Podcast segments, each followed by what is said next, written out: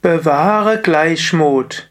Mache dich unabhängig von Mögen und Nichtmögen. Kommentar zum Vivekachudamani, Vers 435.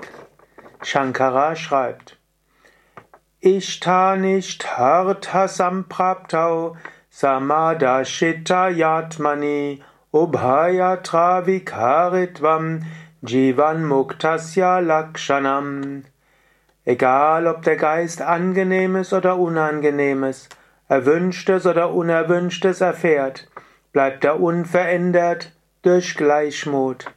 Das ist das Anzeichen für einen Jivan Mukta, einen lebendigen Befreiten, einen zu Lebzeiten Befreiten. Woran erkennst du einen Jivan Mukta, einen lebendig Befreiten? Darüber spricht Shankaracharya in diesen Phasen. Er macht das natürlich nicht nur, damit du künftig genauer jemanden feststellen kannst, ist er lebendig befreit oder nicht, sondern auch damit du weißt, wie ist deine Zukunft. Und damit du auch dich darauf einrichten kannst, dass du daran arbeiten kannst, dass du genau so sein wirst. In diesem Sinne sagt er hier, Ishta Nishta Arta. Egal, ob du es erlangst, Samap Samprapti, ob du es erlangt, erwünschte Ishta oder, oder Anishta Dinge. Du schaust das alles mit gleichen Augen an. Krishna sagt ähnliches auch in der Bhagavad Gita. Er sagt, tu das, was du tun musst, so gut wie du kannst, und dann lasse los. Was nachher bei rauskommt, liegt nicht mehr bei dir. Was nachher bei rauskommt, ist letztlich das Karma.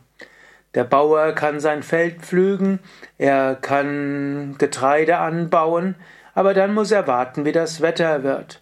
Es nutzt nichts, wenn er sich anschließend ärgert oder äh, sich ständig Sorgen macht. Eine gewisse Gleichmut ist notwendig. In diesem Sinne, sei dir bewusst, du bist das unsterbliche Selbst. Du hast Aufgaben, die zu tun sind. Mache sie so gut wie du kannst und nachher lasse los. Du kannst genauso auch zum Beispiel jemanden fragen, ist das möglich? Vielleicht ist es möglich, vielleicht ist es nicht. Du könntest auch mit deinem Partner so ähnlich umgehen, mit einer Partnerin. Äußere deine Wünsche, aber und was du brauchst, was du willst, was du denkst, was richtig wäre. Aber anschließend lasse los. In diesem Sinne, handle so gut wie du kannst. Er sagt, Ishta Anishta, was heißen soll, es ist auch okay, wenn du Sachen hast, die du gerne hast. Das ist durchaus okay. Er sagt ja nicht, der verwirklicht ist derjenige, der nichts hat, was er gerne hat. Er sagt nur, er betrachtet beide mit Gleichmut. Und deshalb, du kannst einen Vorschlag machen und dann lasse los. Oder ich war mal bei einem Vortrag, da wurde gesagt, alle Gebete werden erhört, aber manchmal ist die Antwort Nein. In diesem Sinne entwickle Gleichmut, ob du das bekommst, was du willst, oder auch nicht.